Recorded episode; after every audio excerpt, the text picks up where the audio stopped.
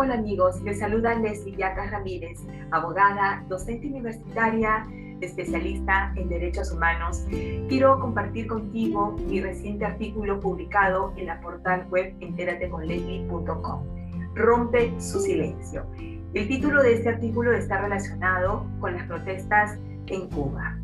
Además, el romper su silencio está relacionado a la actuación de las organizaciones internacionales, específicamente la ONU y la OEA.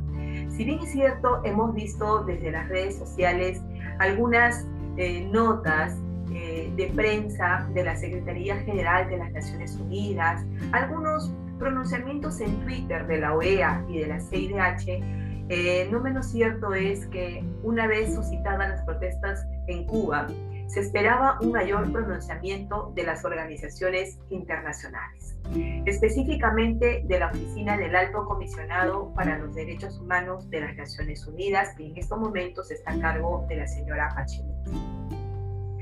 El viernes 16 de julio eh, se rompe el silencio y por fin se lanza un pronunciamiento respecto a las protestas en Tras fuertes críticas hacia la alta comisionada por su silencio.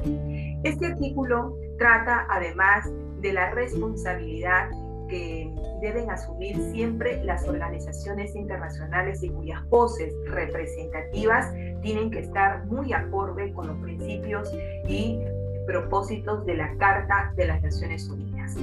Eh, podemos mencionar, por ejemplo, el respeto a los derechos humanos, que es uno de los principales propósitos y principios de la Organización de las Naciones Unidas. La capacidad de respuesta rápida, efectiva y oportuna respecto de hechos que acontecen en el mundo hace que el liderazgo de una organización internacional sea mucho más eh, aceptada ¿no? y eh, albergada con esa confianza con que todos necesitamos abrigar en un contexto tan difícil para la humanidad. Te dejo este artículo de reflexión, rompe su silencio, que tiene que ver con las protestas en Cuba.